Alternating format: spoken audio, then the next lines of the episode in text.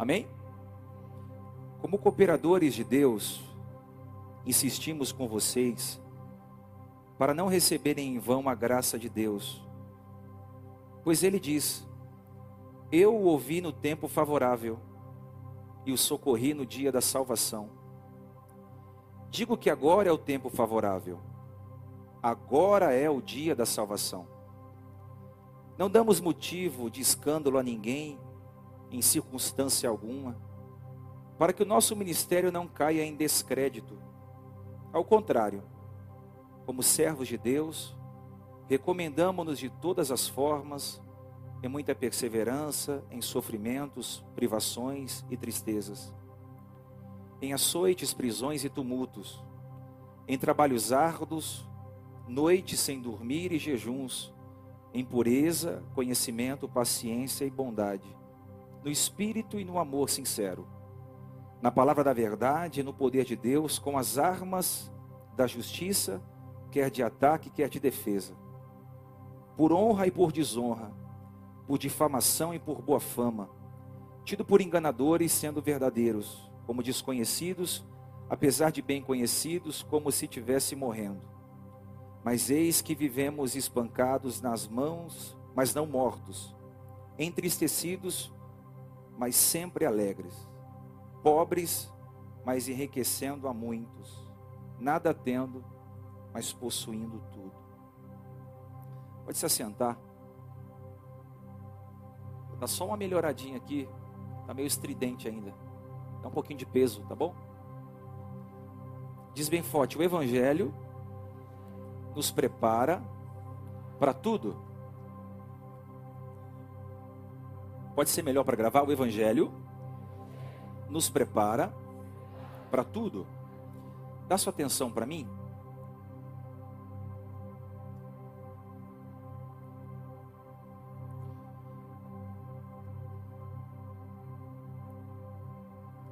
com o passar do tempo,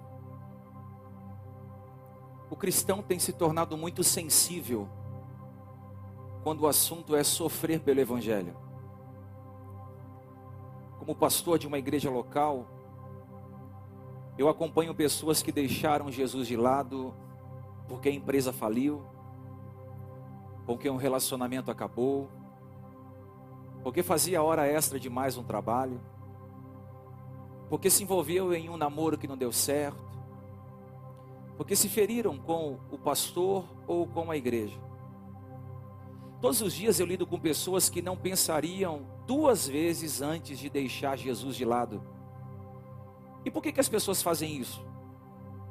Porque elas não querem um relacionamento sério com Deus. Hoje o que as pessoas querem é um Deus gênio da lâmpada mágica onde ela faz pedidos e Deus é obrigado a entregar aquilo que elas pediram. Hoje as pessoas querem um Deus seguro saúde, que os blinde de toda e qualquer enfermidade que um dia elas possam passar. As pessoas não querem um Deus, elas querem um santo Antônio casamenteiro, que proporcione o um melhor relacionamento porque elas estão congregando em uma igreja.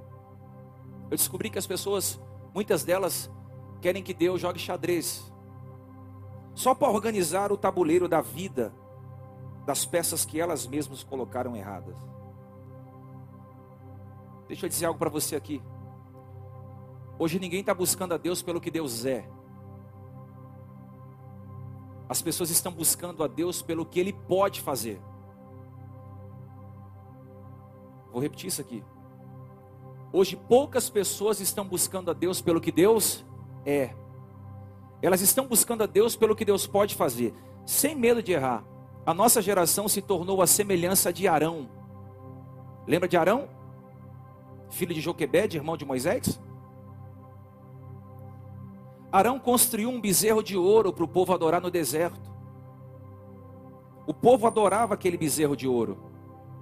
E hoje as pessoas estão adorando o trabalho, mais do que a Deus. Elas estão adorando o dinheiro mais do que a Deus. Elas estão adorando o reconhecimento mais do que a Deus.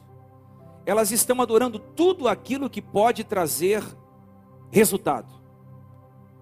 Se der tempo, eu vou em um cultinho qualquer, em uma igreja qualquer, que prega uma mensagem qualquer e está tudo bem. Hoje as pessoas chegam atrasadas no culto, chegam de forma sonolenta, tomam a ceia de forma displicente e vão para casa achando que estão revestidas o suficiente para lidar contra o diabo, contra a carne e contra o mundo. O sujeito depois diz: Eu amo a Deus, e eu daria a minha vida por Deus. Mentira. Hoje o que eu mais vejo no nosso meio, eu digo meio, quando eu digo meio, é o meio global dos religiosos. São pessoas que estão cheias de queixas, azedumes, melancolia, angústias, tristezas, cheias de ingratidão e injustiça. É uma calamidade a forma com que os que se dizem de Deus estão vivendo nos dias de hoje. E aí, quando acontece uma desgraça na vida de alguém, uma tragédia ou uma dificuldade, as pessoas enchem a boca e me perguntam: por que, que isso está acontecendo comigo, pastor? Por que, que meu casamento não deu certo? Por que, que a minha empresa faliu? Por que, que eu estou enfrentando um divórcio? Por que, que os meus filhos estão nas drogas? E quase sempre eu pergunto: por que você não passaria? Porque você dá o dízimo? Porque você faz a corrente da oração? Porque você faz sete dias de campanha? Porque o pastor levou o seu nome para o monte? Porque você bebeu da água ungida do Monte Jordão? Ou porque você foi ungido com óleo que o pastor trouxe do Monte das Oliveiras? Minhas ovelhas queridas, perdoe os meus devaneios, mas o Deus desse povo é outro. O Deus desse povo é feiticeiro, é agnóstico. Jesus disse em João 16, 33: No mundo tereis aflições. O que ele está dizendo é: no mundo, enquanto seres humanos, nós vamos ser chicoteados o tempo todo. Não tem como fugir disso. Jesus, o Filho de Deus, foi cuspido, foi fragelado, foi esmagado, se esvaiu de sangue em uma via dolorosa, e nós não suportamos ter uma unha encravada que já queremos deixar a Jesus de lado.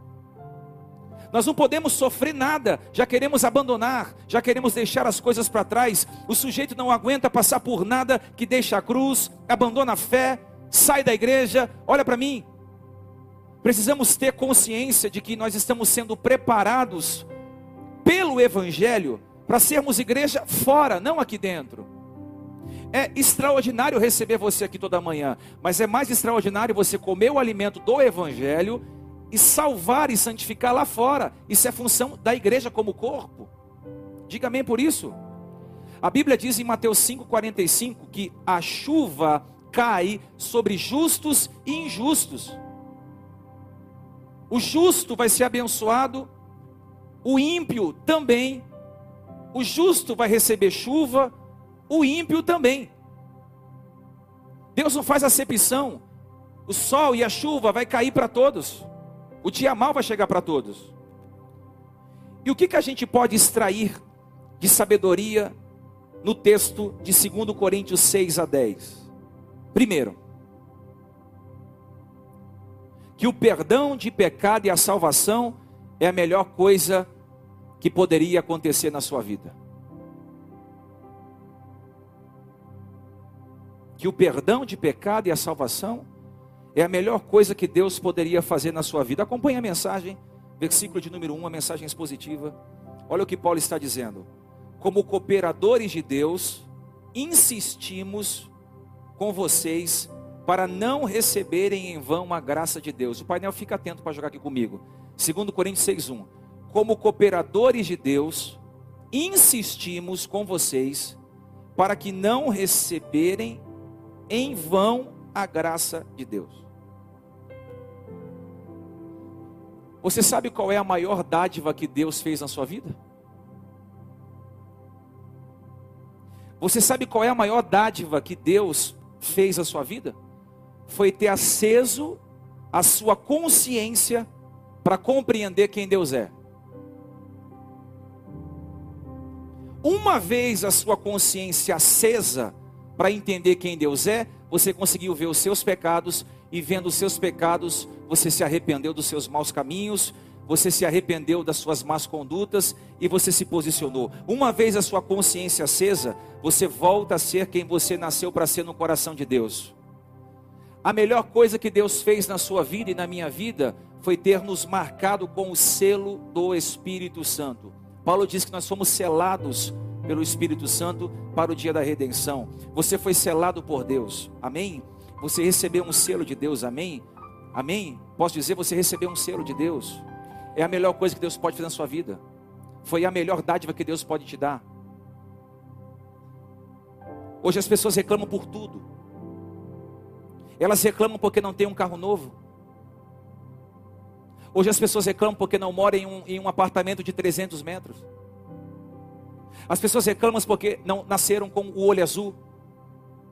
Hoje as pessoas reclamam porque não fizeram uma formação acadêmica. Reclamam porque não falam inglês fluente. Reclamam porque não ganham 20 mil reais por mês. São tantas queixas que nós estamos fazendo que as pessoas não conseguem entender. Estou dizendo para o crente: o crente não consegue entender que tudo que Deus poderia ter feito para você, Ele fez, que foi apresentar o Filho dele a você e a mim. Você pode dizer glória a Deus por isso? Colossenses 1,13: Ele nos libertou do império das trevas e nos transportou para o reino do seu Filho no amor. Gálatas 2,20, Paulo está dizendo: Já estou crucificado com Cristo e vivo não mais eu, mas Cristo vive em mim. E a vida que agora eu vivo, eu vivo na carne, vivo pela fé no Filho de Deus, o qual me amou e se entregou por mim. Efésios 2 e 6, Deus nos ressuscitou em Cristo e com Ele nos entronizou nos lugares celestiais em Cristo Jesus. Do que você se queixa, meu irmão? Ah, pastor, não tive sorte. Ah, pastor, eu, eu, eu vim de uma família disfuncional. Ah, pastor, eu fui eu fui traído, eu fui abandonado. Ah, pastor, eu montei a minha empresa e ela não avançou. O meu ministério ainda não decolou. Deus já fez tudo o que você precisava e você continua insatisfeito. Você continua querendo coisas das quais não vão mudar a sua vida em nada. Eu amo o apóstolo Paulo. Pergunta por quê? Porque ele está convocando a igreja de Corinto a não receber a graça de Deus em vão. Irmãos, não recebam em vão a graça de Deus. Ou seja, quando você estiver diante das dívidas, dos problemas, do desemprego, da escassez, da enfermidade, quando você estiver sepultando gente da tua família, gente que você ama, aguenta firme por quê? Porque o seu nome está rolado no livro da vida.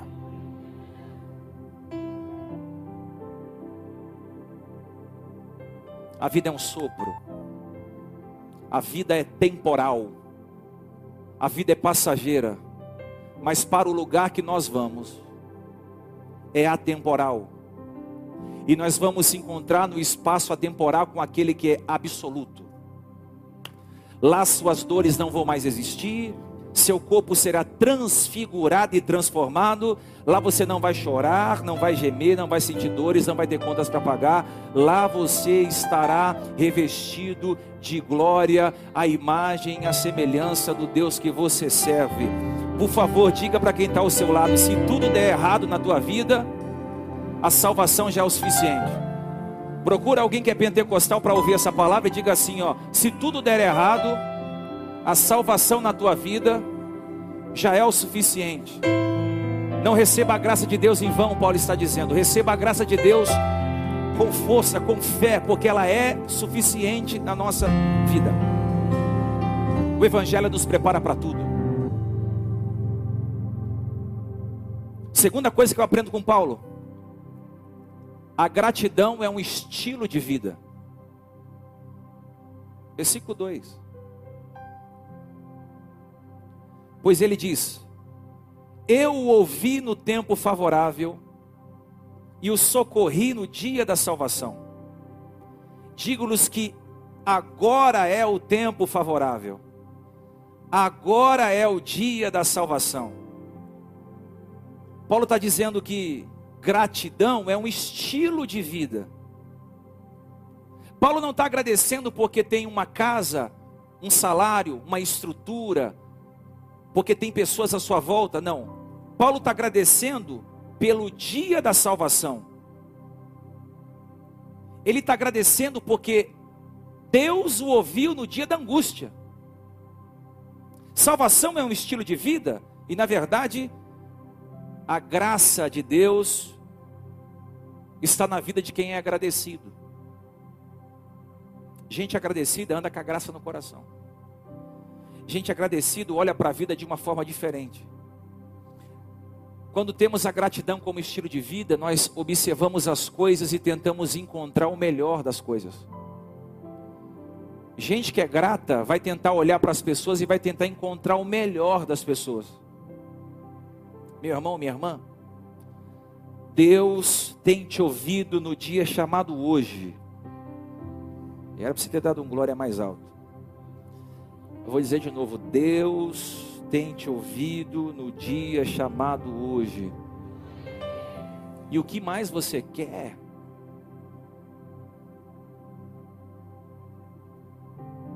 Você pode ligar para o seu patrão e ele não te atender.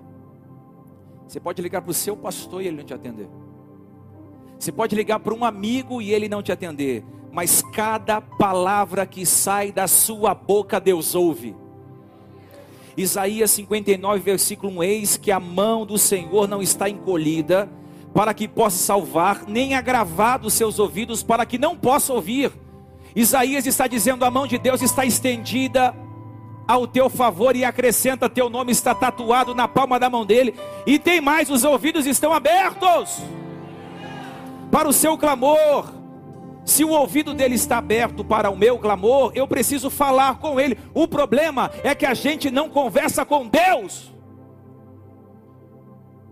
O povo que menos conversa com Deus é o povo que se diz de Deus. Isso aqui eu não vou falar não. Eu entendo porque que muitos não conversam com Deus. Porque a religião nos vendeu uma ideia, Daniel, de que Deus só age ao meu favor se eu der dinheiro.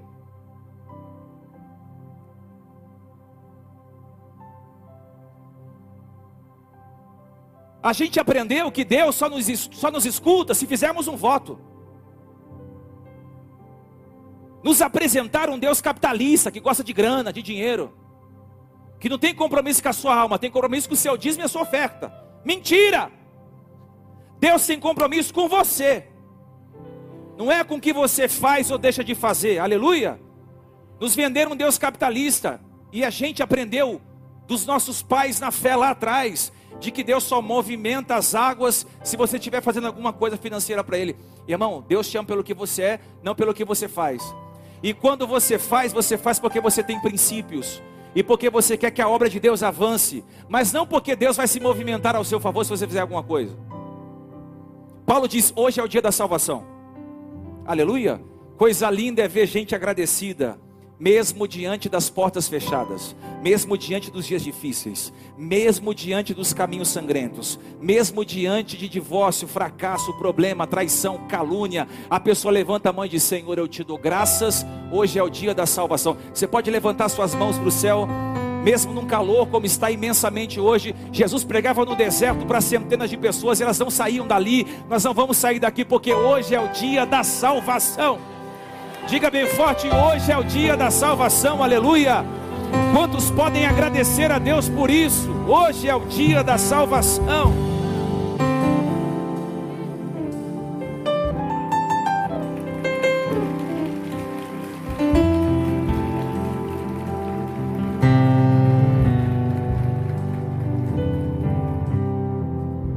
Terceira coisa que a gente aprende com Paulo, versículo 4.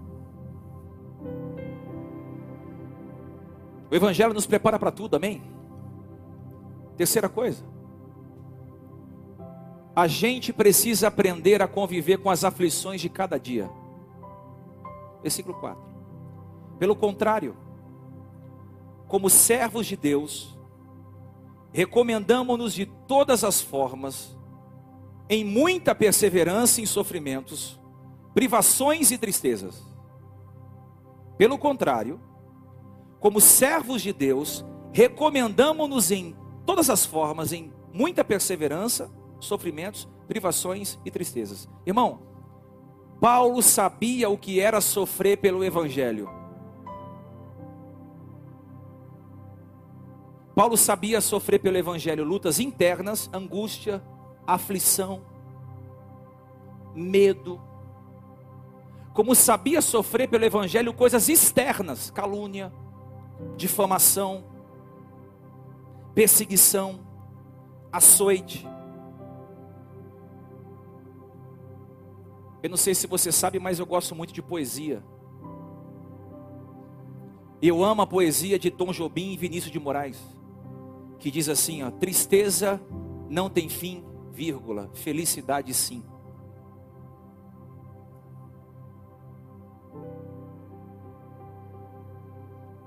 A gente não sabe o que a maré do dia vai trazer a nós. A gente não sabe o que a maré do dia vai trazer a nós. Você lembra do filme Náufrago? Tom Hanks, ele naufraga em uma ilha, ele foi, ele era um entregador daquela FedEx, né? Ele, ele naufragou em uma ilha e ele ficou naquela ilha muito tempo. Perdeu a esposa, que se casou com outra, ele ficou na ilha e quando ele estava quase morrendo, ele encontrou um, uma placa que ele conseguiu fazer uma jangada e conseguiu sair daquela ilha. Às vezes você vai parar em uma ilha, vai perder coisas que você não imaginou perder. Vai perder família, dinheiro, emprego, amigos, sociedade, parceria, dinheiro, saúde, conexões. Mas se você aguentar firme, a maré de dores que chegou até você, Deus vai prover uma estrutura para você sair da onde você está chegar do outro lado e superar todas as suas adversidades. Eu vim profetizar: aprenda a viver as aflições de cada dia com perseverança. Aprenda a suportar as marés da vida que vem contra você. Aprenda a aguentar firme. Se a onda e o mar está encapelado, aguenta firme. Se o mar está revolto, aguenta firme. Se as ondas estão batendo contra a tua empresa, aguenta firme. Se está batendo contra o teu casamento, aguenta firme. Se está batendo contra os teus filhos, aguenta firme. Se está batendo sobre o teu ministério, aguenta firme. Se a maré lhe trouxe sofrimento, desguste do sofrimento. Se a maré lhe trouxe aflição, lide com a aflição. Se a maré lhe trouxe pobreza, aprenda a se adaptar, aprenda a organizar as suas demandas, aprenda a diminuir o padrão de vida. Se a maré lhe trouxe prosperidade, usufrua, seja cuidadoso, seja previdente. Se a maré lhe trouxe bons amigos, sente a mesa, confraternize. Porque o proverbiano diz: no tempo da alegria, goza, da adversidade, considera. Chacoalhe alguém, diga assim: como é que está a maré da tua vida aí? Vai, meu irmão. Acorda, acorda, sarando, vamos. Chacoalhe alguém, diga assim: como é que está a maré da tua vida? Pastor, a maré está ruim, aguenta firme aí. Ninguém vive de maré boa o tempo todo. A verdade, mar calmo não faz marinheiro experiente. Eu pensei que quando eu me convertesse, só ia ter maré boa. Te vender uma propaganda errada do verdadeiro Evangelho. O Evangelho vai te preparar para tudo. Receba tudo aquilo que a maré do dia te traz. Romanos 8, 28.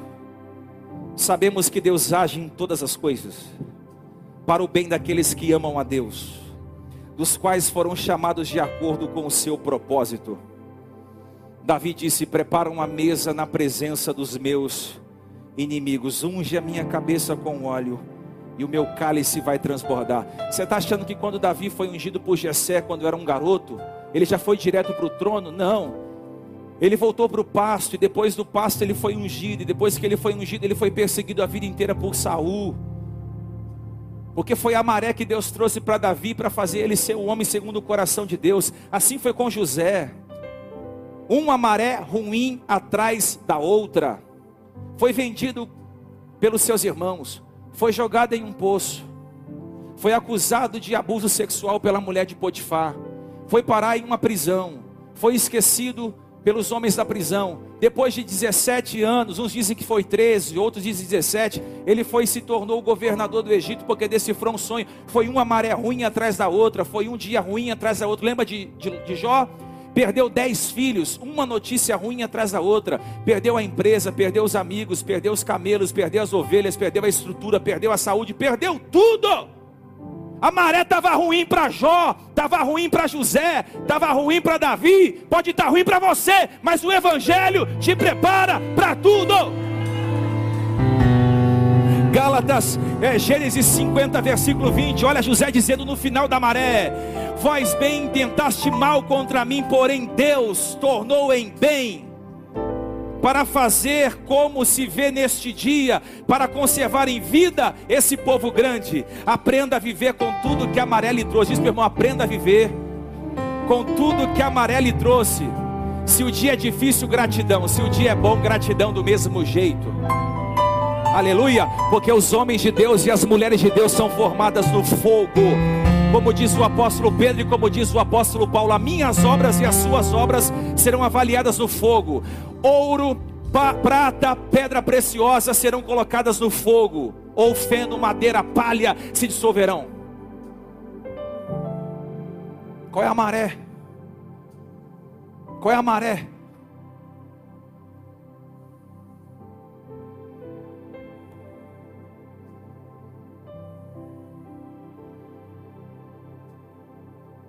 Quarta coisa que aprendemos com Paulo, versículo 5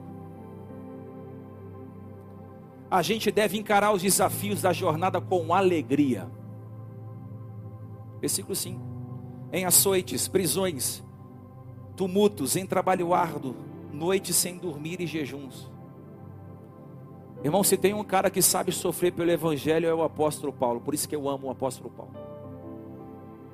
Paulinho foi pesado quando escreveu o segundo Coríntios.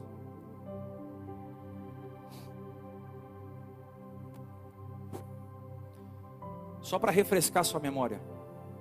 Paulo foi, foi o maior evangelista da Ásia. Ele evangelizou a Ásia Menor inteira. Abriu igrejas em várias cidades. Paulo abriu grandes igrejas, no sentido não estrutural, mas pessoas que influenciaram a cidade. Paulo percorreu a cidade inteira evangelizando as pessoas. E ele não ganhava salário para isso. Ele não tinha um carro para evangelizar. Ele não tinha um jatinho para andar para um lado para o outro. Eu fico imaginando Paulo já velho, cansado, cheio de rugas, com as costas todas marcadas dos açoites incansavelmente pregando o verdadeiro evangelho à igreja. E eu estou falando de um homem que não era tolo, estou falando de um homem que era o mais sábio da sua época. Porque o apóstolo Paulo falava quatro idiomas. Ele foi instruído das águas que saiu das mãos de Gamaliel, que era filósofo e teólogo, rabino poderosíssimo. Ele se alimentou de intelectuais. Ele era um escritor notável. Ele era um homem que falava outras línguas, ele era um homem que sabia muito sobre filosofia, muito sobre eh, a história é, do, do, do, do judaísmo, ele era perito conhecedor, era um homem intelectualmente poderoso. Não havia ninguém no tempo de Paulo mais sábio do que Paulo. E você sabe o que, que Paulo fazia para sobreviver? Fazia tendas. Para não ser pesado aos irmãos da igreja, Paulo trabalhava com as suas mãos, fazendo tendas.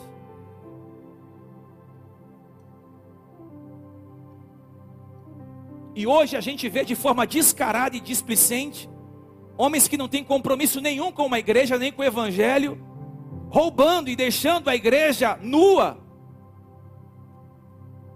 Enquanto Paulo está pregando por amor, tem muitos pregando por ambição pregando para serem ricos, populosos, famosos. Isso é uma consequência de um trabalho que é feito sem a tua intervenção. Paulo está dizendo: Eu sou feliz mesmo com os açoites, prisões, tumultos, trabalhos árduos, noites sem dormir e jejum. Essa é a minha paixão. O que eu vejo hoje é a gente reclamando. Ah, se eu tivesse casado. Ah, se eu tivesse estudado. Ah, se eu tivesse mudado de cidade. Ah, se eu tivesse trabalhado naquela multinacional, se eu não tivesse sido mandado embora. Irmão, ah, se eu tivesse naquele lugar de emprego. Mentira. Você não duraria uma semana numa multinacional porque você chega atrasado, porque você não respeita a sua liderança, porque você não respeita a ordem, porque você não respeita comando, porque você não sabe lidar com pessoas à sua volta. Você não ficaria um mês numa multinacional. Vou falar, posso não? Você não é pontual, você não é perfeccionista, você não estuda, você não se atualiza. Você não gosta de aprender, não ficaria um mês. Mas fica reclamando. Aprenda a gostar do que você tem. Porque o Evangelho te prepara para tudo. Diga bem forte: o Evangelho me prepara para tudo. Então vamos mais uma aqui. Que a gente aprende com o apóstolo Paulo, versículo 6. Desenvolver uma espiritualidade que tenha consciência e consequência. Em pureza, conhecimento, paciência e bondade no Espírito Santo e no amor sincero. Hoje tem dois tipos de gente no meio evangélico. Pergunta qual? Os que nasceram de novo e os que são massa de manobra. Quem você é?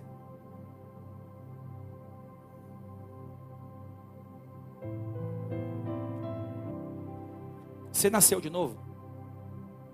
A conversão te atropelou como um rolo compressor? A, a, a conversão mudou sua consciência? A conversão mudou seu trato para lidar com as pessoas. A conversão diminuiu seu ego, seu orgulho, sua soberba, sua jaquitância, sua prepotência. A conversão mudou, mudou a tua cosmovisão de mundo. A forma que você se relaciona com os seus filhos, com a sua igreja, com os seus clientes, com os seus fornecedores, com as pessoas que você se relaciona. Ou você só é uma massa de manobra? Ah, eu vou na igreja porque a igreja é top, é colorida, tem música legal, lá eu me sinto bem, eu, sinto, eu fico até arrepiada quando eu escuto o pastor pregando, eu choro. É isso, você, você não pode pensar é, na igreja como uma forma de se sentir bem. Quer sentir bem? Tem shopping center, tem parque de diversão, tem massagista. Quer sentir bem? Você vai num terapeuta. A igreja é um lugar que você entra com a consciência de uma forma e ela se expande em relação ao evangelho. Você deixa de ser uma massa de manobra Tá todo mundo indo por aqui. Você não tem que ir ser todo mundo. Você não é Maria, vai com as outras. Ah, tem uma campanha ali, eu vou na campanha, a irmã revela. Ah, tem uma conferência ali, eu vou na conferência, todo mundo está indo. Ah, tem um negócio ali, eu vou. Você tem que parar de ser massa de manobra. Você tem que se converter de verdade, dizer, pai, eu me converti de verdade. Cadê o glória a Deus, irmão? Vamos, filho, coloca a vida nisso. Cadê o glória a Deus? Eu me converti de verdade, a minha, a minha transformação foi uma transformação de dentro para fora, não de fora para dentro. Você tem que se alimentar do que sai do púlpito, não é do que sai do YouTube com os outros pastores, outros pregadores. Porque no dia mal, quem vai socorrer a sua alma é quem é, são os irmãos da fé, os irmãos domésticos. Receba no seu coração essa palavra. Paulo está dizendo o seguinte: a nossa espiritualidade tem consciência e consequência. Esse, esse, esse povo que é, são, são quase 50 milhões de desviados, massa de manobra.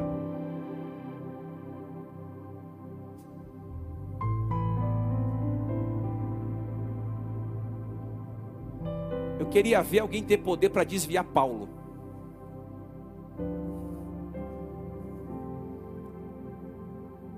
Bati em Paulo, estou mais crente. Você não presta, você é um lixo estou mais crente. Você é um falso apóstolo. Você está pregando um outro evangelho. Paulo fazia, estou mais crente. Você é um, você é um, você é um homem que está desvirtuando a igreja. Sou mais crente. Vai para a cadeia, sou crente. Toma chibatada, sou crente. Prende o pé dele no cárcere, sou crente. Vai perder a cabeça. Eu vou ser derramado como oferta de libação ao Senhor. Já me está preparada a coroa da justiça. Combati o bom combate, completei a carreira, guardei a fé. Hoje não, hoje se você pisar no pé do irmão, ai!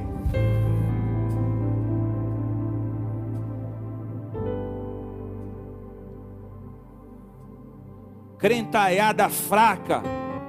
Vou falar, sou pastor de vocês. Você não é obrigado a estar aqui. Vamos ficar firme no Evangelho, segurar bem o Evangelho e dizer: Deus, eu não vou te largar por nada, nem por homens, nem por estrutura, nem por situações. O meu compromisso é com o Senhor, com a tua palavra e com o teu Evangelho. Receba no teu coração uma consciência transbordada. Transborda a tua consciência, irmão. Vai vir dias maus, vai vir dias terríveis. E você está agarrado no Evangelho, ele vai te preparar para qualquer coisa. E eu não falo isso para você ficar aqui, não. Eu falo isso para te preparar para o que vai vir lá fora. Paulo vai dizer em pureza, diga pureza, conhecimento, paciência, bondade, Espírito Santo, amor sincero. Isso é uma fé equilibrada. Isso é uma fé? Isso é uma fé? As pessoas ficam me escrevendo no inbox, pastor. Pode tomar uma taça de vinho com a minha mulher? Pastor, eu posso fazer um tribal? Ai, pastor, eu queria fazer um leãozinho assim, um leãozinho nas costas, posso? Pastor, eu posso usar brinco? Olha as perguntas que chegam. Pastor, eu posso ir na praia e usar é, é, biquíni? Ô pastor, eu posso ir para a praia? Pastor, eu posso é, ouvir música? Olha a idiotice dos irmãos. Uma fé equilibrada é uma fé que tem consciência, pureza, paciência, bondade, Espírito Santo, amor sincero, amor interno, uma espiritualidade que não é rasa, uma espiritualidade que é profunda. Ei, uma espiritualidade que sai dessa superfície. Deus vai expandir a tua mente esse ano, irmão. Ei, abre a tua mente. Tira a religiosidade e joga fora. A religião não muda a tua vida, mas o Evangelho muda. Aleluia.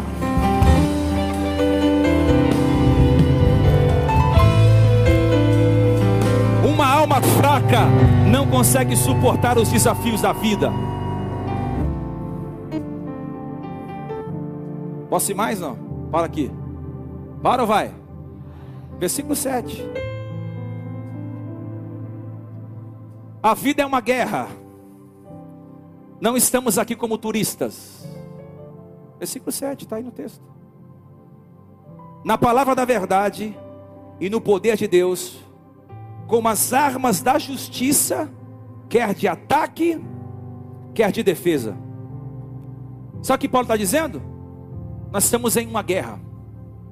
Às vezes atacando, às vezes nos defendendo. Só que as nossas armas são diferentes das armas do mundo. A gente não ataca na internet. Você nunca, ó, você nunca vai ver o seu pastor atacando na internet. Nunca. Esquece. Se você quiser ver isso aqui, procura outro pastor. Nunca vai ter da minha vida. Você nunca vai ver o seu pastor atacando alguém e é, não, não, não. Isso não é função minha. Isso não é função sua. As nossas armas são outras. E não sou eu que estou dizendo, é o apóstolo Paulo. Porque as armas da nossa milícia não são carnais.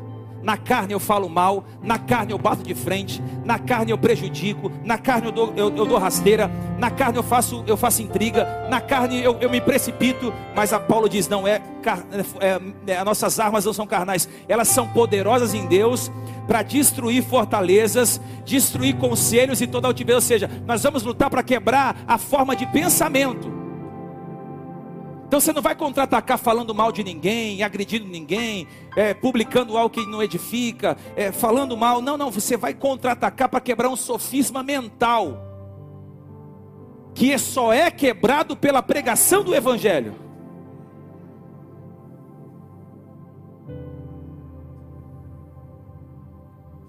Você está atacando com as armas erradas, você está falando na hora errada, publicando na hora errada, dizendo na hora errada essa arma vai te machucar. Com a espada que você fere, você vai ser ferido. Vou falar de novo. Com a espada que você fere, você vai ser ferido.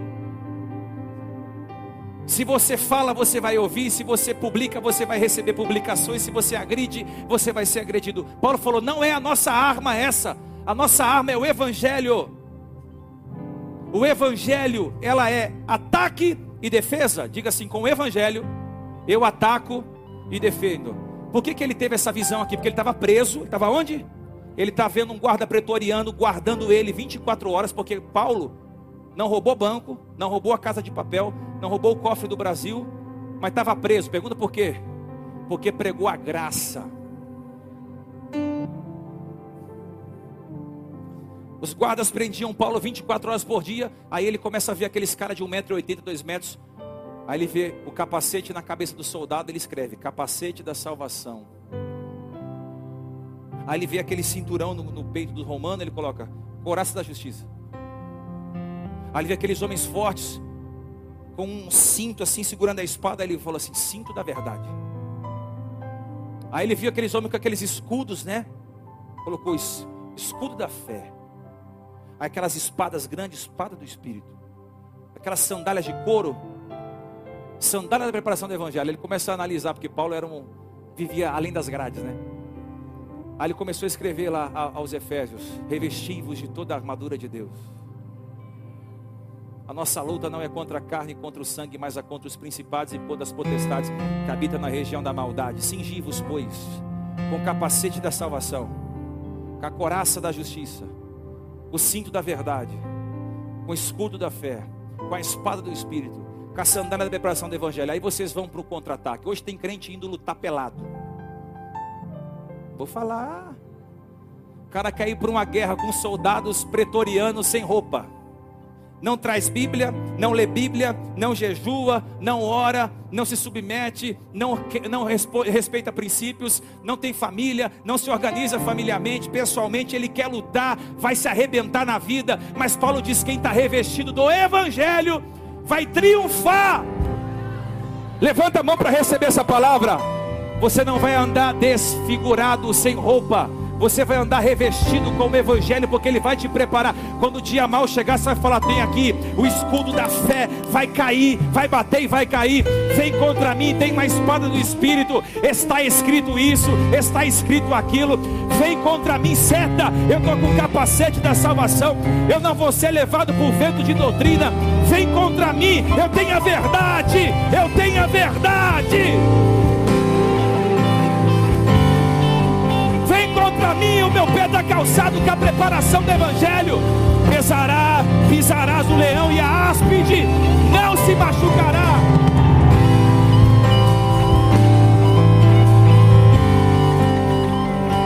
Diga para o irmão, aqui é guerra. Você quer festa, vai para o buffet. Vai. Você quer festa, vai para o cruzeiro do Neymar. Ei. Você quer viajar, vai para Ilhas Maldivas, vai para Cancún, lá é turismo, aqui é guerra. Filha irmãzinha, aqui é guerra.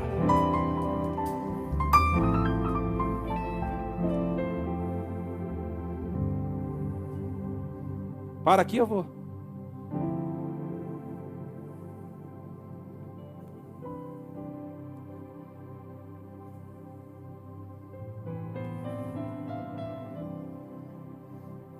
Sétima, versículo 8, está no texto.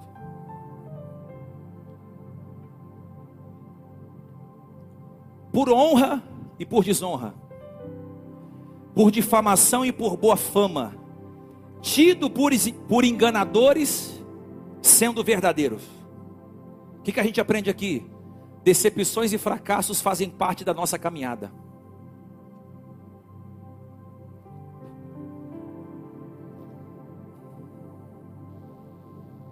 Paulo está falando aqui, ó, eu fui chamado de enganador, sendo verdadeiro.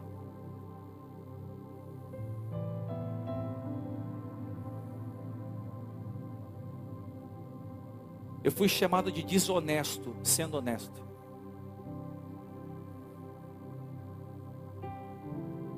Paulo está falando, sabe o que? Que durante a vida você vai ter muitos fracassos. E Paulo falou isso quando ele escreve a Timóteo: Todos me abandonaram.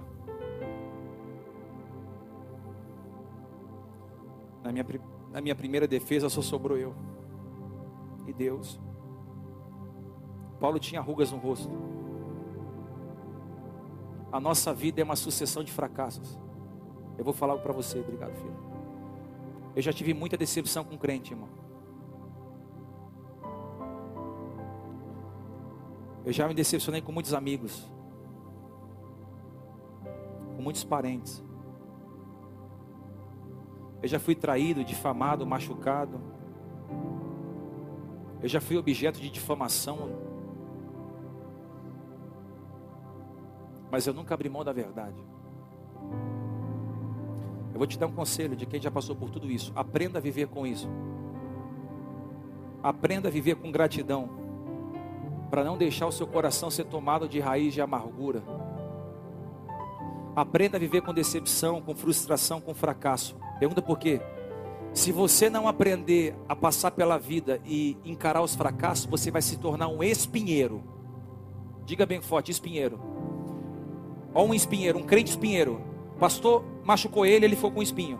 A mulher falou uma palavra, um espinho. O amigo falou uma palavra, um espinho. No trabalho ele se machucou, um espinho. Aí você vai abraçar o cara, tá todo machucado. Ou você limpa seu coração da raiz de amargura, você é um espinheiro. Quem se aproxima de você se machuca. Pastor, por que eu estou sozinho, pastor? Ninguém quer estar perto de mim, pastor. Eu sou como uma ilha, pastor. Talvez você é um espinheiro. Ao invés de aprender com as, os fracassos, deixou que os espinhos brotassem em você. Arranca os espinhos.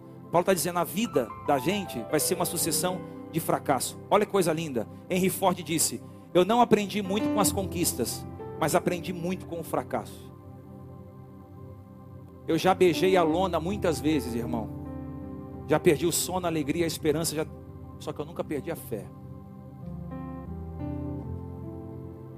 E eu termino. Versículo 10. Entristecidos, mas sempre alegres. Pobres, mas enriquecendo a muitos. Nada tendo, mas possuindo tudo. A única religião que Deus conhece é aquela que te faz amar o outro apenas pelo outro.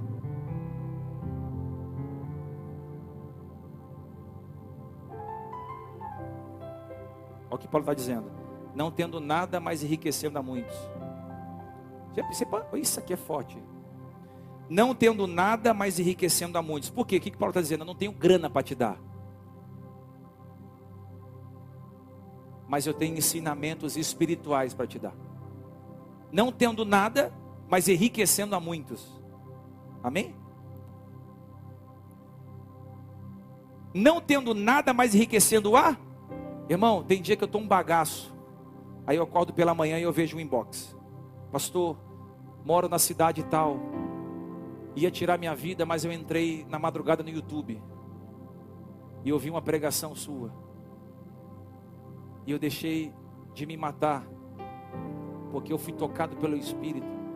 Aí a pessoa acrescenta: faz um favor para mim e para Deus, nunca pare de pregar porque foi através de uma palavra sua que me enriqueceu, que me tirou da sua suicídio, da depressão.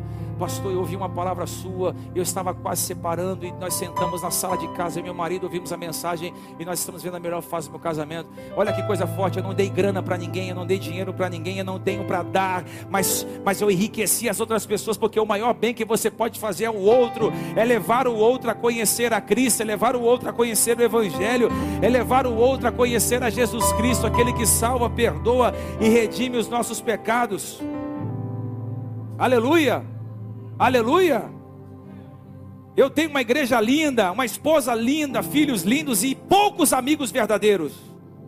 Eu não preciso mais de nada.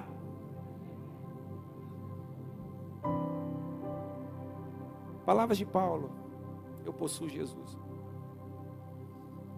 O que você quer, irmão? Um carro novo? Deus vai te dar. Você quer uma casa nova, Deus pode dar também. Você quer um casamento feliz, Ele vai dar para você também, fica tranquilo. Você quer uma empresa maior, Ele amplia as portas da sua empresa, Ele alarga tendas, aí diz que Ele alarga as tendas. Você quer recurso financeiro, Ele vai criar estratégia, vai te dar, Ele vai fazer o que você precisa para te ver crescendo. Mas Paulo está dizendo o seguinte: não tendo nada, possuindo tudo. Quem era o tudo de Paulo? Lindo demais. Quem era o tudo de Paulo? Quem é o seu tudo? Deus.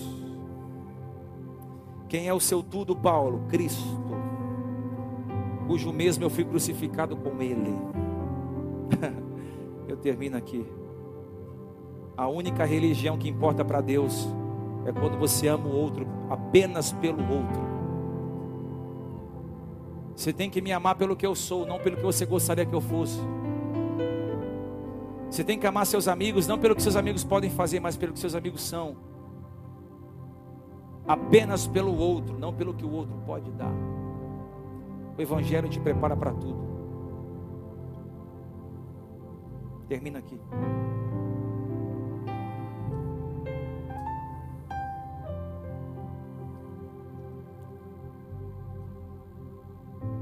Qual que é a maré que você está?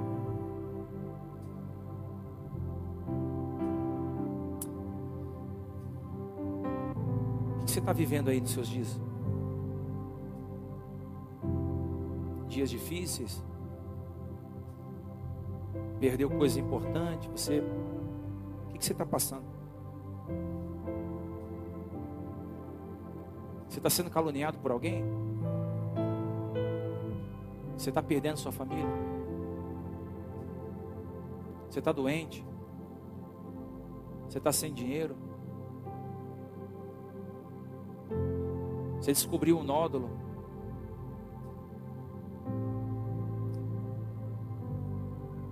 Você está com depressão, ninguém sabe?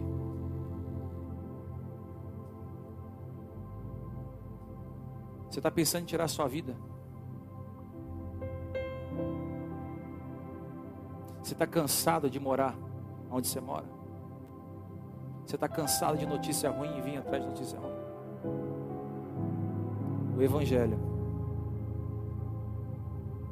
vai te preparar para tudo. Aguenta firme. Se a maré hoje é ruim, fica com ela. Fala, Deus me ensina o que eu preciso aprender com essa maré ruim que chegou na minha casa. Ô Senhor, o que eu preciso aprender com essa maré ruim financeira, Deus? O que eu preciso aprender com essa maré ruim ministerialmente? O que eu preciso aprender com essa maré ruim? Porque quando a maré boa chegar, ela não vai te tirar do centro da vontade de Deus. Eu quero que você fique em pé. Eu quero chamar aqui à frente. Você que quer se reconciliar com Jesus Cristo. Quero chamar aqui à frente você que está vivendo uma maré ruim. Uma maré de dor. Uma maré de, uma maré de enfermidade, uma maré de desemprego. Pastor, a maré está baixa para mim. Vim falar com você. Você que está passando por uma maré que nem a sua família acredita mais em você. Para todo mundo você nunca mais vai mudar de vida. Você está sendo desacreditado. Para muitas pessoas você é um perdedor, um fracassado, um viciado, uma viciada.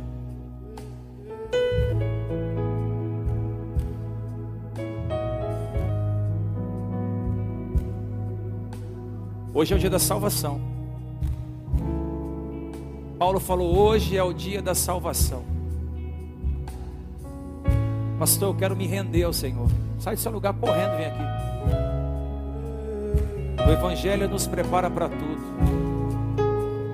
Pastor, hoje eu quero. Eu quero que Deus abra minha consciência.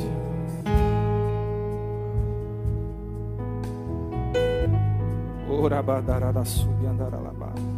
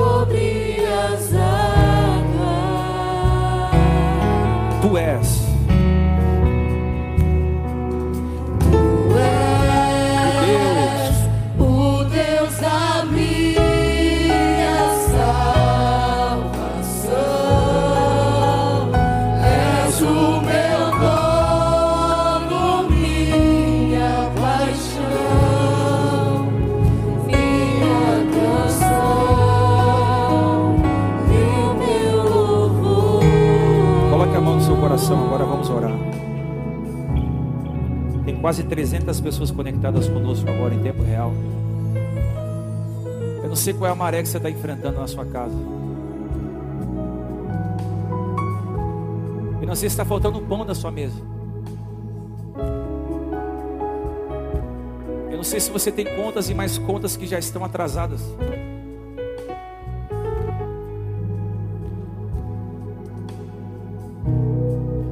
Eu não sei se você está dizendo, Senhor, o que vai ser de mim no mês que vem. Quero te apresentar um evangelho que vai te preparar para tudo. Paulo dizia: Eu aprendi a estar contente em qualquer situação, tendo muito, tendo pouco, tendo abundância, tendo escassez. Tudo posso naquele que me fortalece. O original diz: Todas as coisas eu posso, porque Ele me fortalece, Ele me fortalece, Ele me levanta, Ele me enriquece. Senhor, onde houver um coração quebrado aqui, aberto aqui para o Evangelho, o Evangelho que é o poder de Deus para a salvação do perdido. Abençoa, Senhor. Entra com salvação, mudança de vida. A gente venha te buscar pelo que o Senhor é, não pelo que o Senhor pode fazer. Em o nome do Senhor Jesus, eu abençoo esses que vão navegar comigo para uma outra temporada de fé. Nós que somos forasteiros nesse mundo, estamos aqui de passagem. Paulo disse que a nossa casa não é aqui. Senhor, prepara o nosso coração para o que vai acontecer nos próximos meses. Seja ruim ou seja bom, que a gente esteja preparado, Senhor. Revestido com as armas espirituais. Eu te agradeço porque hoje é o dia da salvação. Obrigado por ter salvo a minha casa. Eu não sou órfão. Eu tenho um pai. Obrigado por ter confiado o ministério profético para essa cidade, Deus. A igreja de Deus tem dono e esse dono é Jesus, não sou eu. Todos que estão aqui vivendo marés diferentes uma das outras. Maré emocional, maré financeira, maré espiritual, maré ministerial. Senhor, em nome de Jesus, que a palavra não volte vazia que ela não caia no meio das pedras, nem sobre os espinheiros, nem uma terra seca, mas que ela caia sobre uma terra fértil, que ela produza o, o porquê ela foi lançada, fruto. Coloca a mão no teu coração. Você vai ser preparado nessa temporada de fé. Os próximos domingos nós vamos ser preparados pelo Evangelho para a glória de Deus Pai Todo-Poderoso. Diga assim: Senhor Jesus, me prepara para o que vai acontecer nos próximos meses. Eu quero estar revestido do Evangelho para combater o bom combate. Diga assim: Senhor, me prepara para os dias bons e para os dias ruins, porque eu tudo possuo e esse tudo é o Senhor, Cristo Jesus. Eu te recebo, Senhor, essa manhã, como meu mentor, mestre e bom pastor, para me ensinar a viver a vida como ela tem que ser. Amém. Vai voltando para o seu lugar devagarinho.